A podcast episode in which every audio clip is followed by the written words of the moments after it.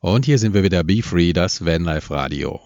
Ja, manchmal liest man bei der Stellplatzsuche, dass die Einrichtungen veraltet sind oder nicht gepflegt sind.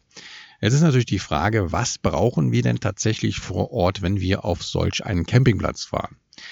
Ich bin ehrlich drin, wir steuern die Campingplätze aus zwei Gründen normalerweise an und das ist äh, in erster Linie die Waschmaschine, weil wir keine Waschmaschine im Auto haben. Es gibt zwar diverse Camper, habe ich jetzt gesehen, die haben auch eine mobile Waschmaschine mit dem Auto. Wir können uns diesen Luxus nicht leisten und das macht auch nichts. Dadurch ist meine Frau nicht permanent am Waschen.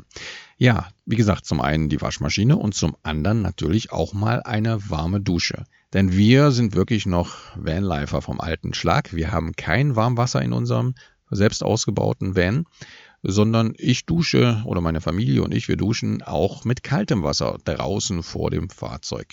Das geht auch, aber wenn du dann auf einen Campingplatz kommst, dann freust du dich natürlich auf eine warme Dusche.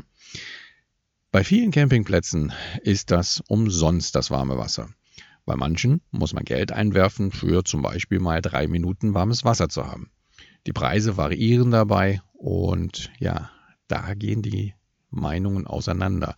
Bin ich bereit, wenn ich auf einem Campingplatz zum Beispiel 25 Euro bezahle äh, pro Nacht, dass ich da auch nochmal zusätzlich für die Dusche zahlen soll? Ich bin ehrlich drin, ich habe da keine Lust drauf. Wie ich schon gesagt habe, 25 Euro ist bei mir Obergrenze. Dann sollte aber auch wirklich alles drin sein.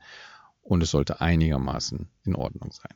Wie seht ihr das Ganze? Schreibt uns eine Nachricht. Ich bin neugierig darauf, wie ihr das Thema Dusche seht bezahlen oder nicht bezahlen.